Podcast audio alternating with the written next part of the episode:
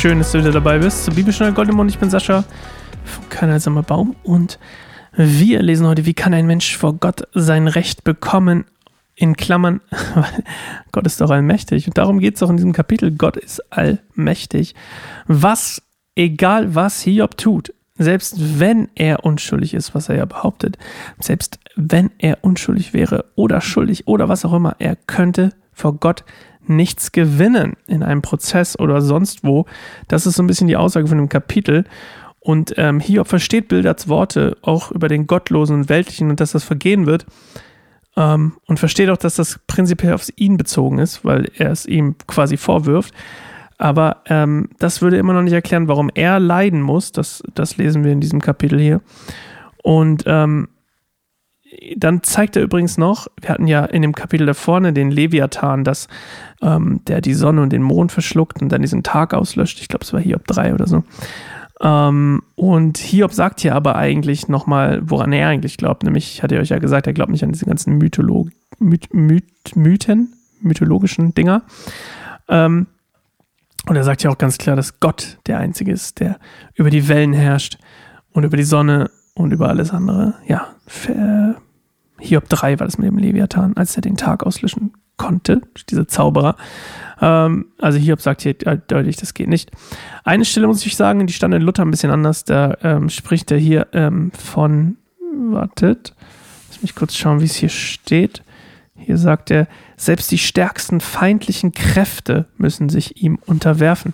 Im Hebräischen, in der, in der über, quasi im Urtext steht, ähm, die Helfer Rahabs. Und Rahab ist, ähm, ist der Name eines mythologischen Seeungeheuers und ähm, steht für das Chaos. Und Rahab ist, ähm, kam aus einem babylonischen Mythos, das hatte ich schon erzählt, ähm, ist ein anderer Name für ähm, Tiamat und Leviathan, also das gleiche Bild wieder bedient. Ähm, und dieser babylonische Mythos ist, dass Marduk, das hatte ich glaube ich schon mal erzählt, ihn besiegt und dann auch die Helfer von Rahab gefangen nimmt. Und später wird Rahab ein Spottname für Ägypten, also für das Land. Und ähm, ohne weitere Umschweife. Oh, eine Sache noch.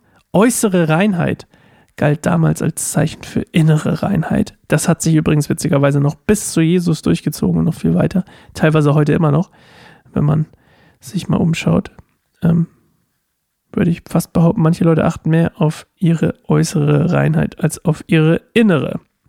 Zumindest geistlich. Okay. uh, fast aufgemacht. Okay, habe ich irgendwas vergessen? Nein, wir hören Claire. Bis gleich. Da ergriff Hiob wieder das Wort. Ja, ich weiß, dass es so ist. Doch wie kann ein Mensch in Gottes Augen schuldlos sein? Wenn es jemand drauf anlegte, mit Gott zu streiten, so könnte er ihm von tausend Fragen nicht eine einzige beantworten. Denn Gott weiß alles und ist allmächtig. Wer war jemals so klug und stark, dass er Gott die Stirn geboten hätte und mit heiler Haut davongekommen wäre? In seinem Zorn lässt er Berge ohne ersichtlichen Grund einstürzen, und er erschüttert die Erde bis in ihr Fundament. Wenn er es anordnet, geht die Sonne nicht auf und die Sterne scheinen nicht. Er allein hat den Himmel gespannt, er schreitet über die Wellen des Meeres hinweg. Er hat die Sterne geschaffen, den Bären, den Orion, die Plejaden und das Kreuz des Südens. Seine Werke sind zu wunderbar, als dass ein Mensch sie begreifen könnte. Er vollbringt unzählige Wunder. Und doch, wenn er sich mir nähert, kann ich ihn nicht sehen. Wenn er an mir vorbeigeht, erkenne ich ihn nicht. Und wenn er sich entfernt, merke ich es nicht. Wenn er etwas wegnimmt, wer könnte ihn aufhalten? Wer wagt es, ihn zu fragen, was tust du da? Und Gott hält seinen Zorn nicht zurück. Selbst die stärksten feindlichen Kräfte müssen sich ihm unterwerfen. Wer also bin ich, dass ich Gott zur Rede stellen dürfte und ihm gegenüber die richtigen Worte finden könnte? Selbst wenn ich unschuldig wäre, könnte ich mich nicht verteidigen, bliebe nur, ihn als meinen Richter um Gnade anzuflehen.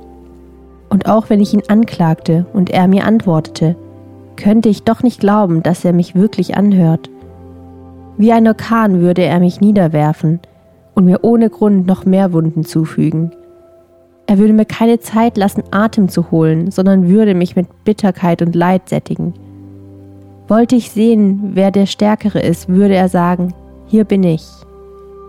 Und wollte ich ihn vor Gericht bringen, würde er mich fragen, wer will mich vorladen? Auch wenn ich im Recht wäre, müsste ich mich selbst schuldig sprechen. Und auch wenn ich unschuldig wäre, würde ich vor ihm als Schuldiger dastehen. Ich bin schuldlos, aber das ändert nichts. Das Leben bedeutet mir nichts mehr. Es läuft doch alles aufs Gleiche hinaus. Deshalb sage ich, er vernichtet die Schuldlosen ebenso wie die Schlechten. Er lachte über die Angst der Unschuldigen, die plötzlich vor einer tödlichen Plage heimgesucht werden.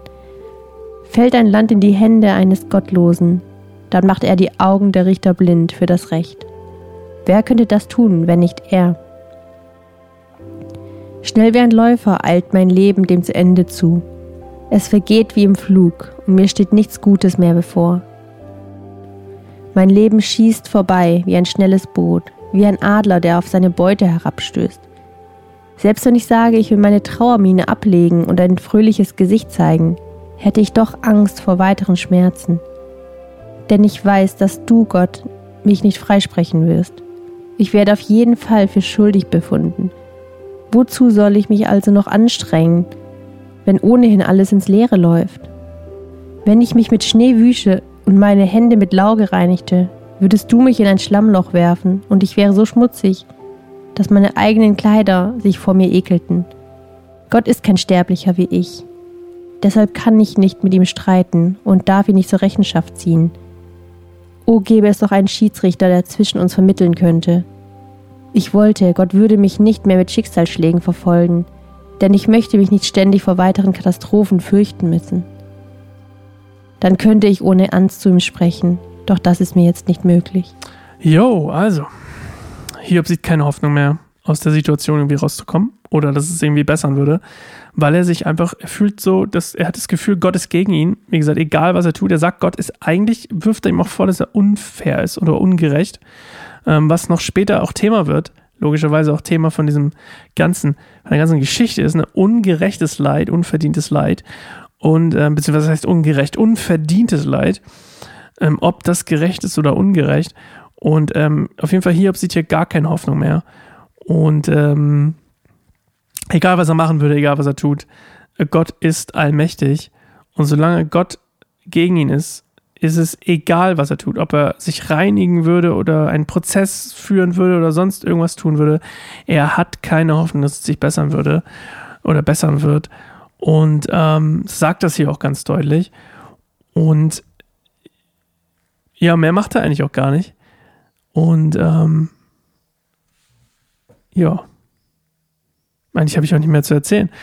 Gott ist so allmächtig in seinen Augen. Also ihr merkt immer noch, er ist total, er ist immer noch ehrfürchtig vor Gott.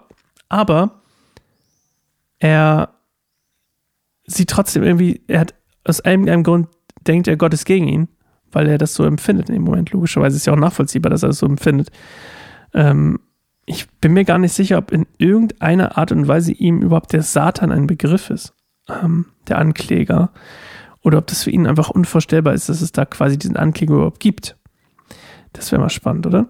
Aber habe ich jetzt keine Antwort drauf.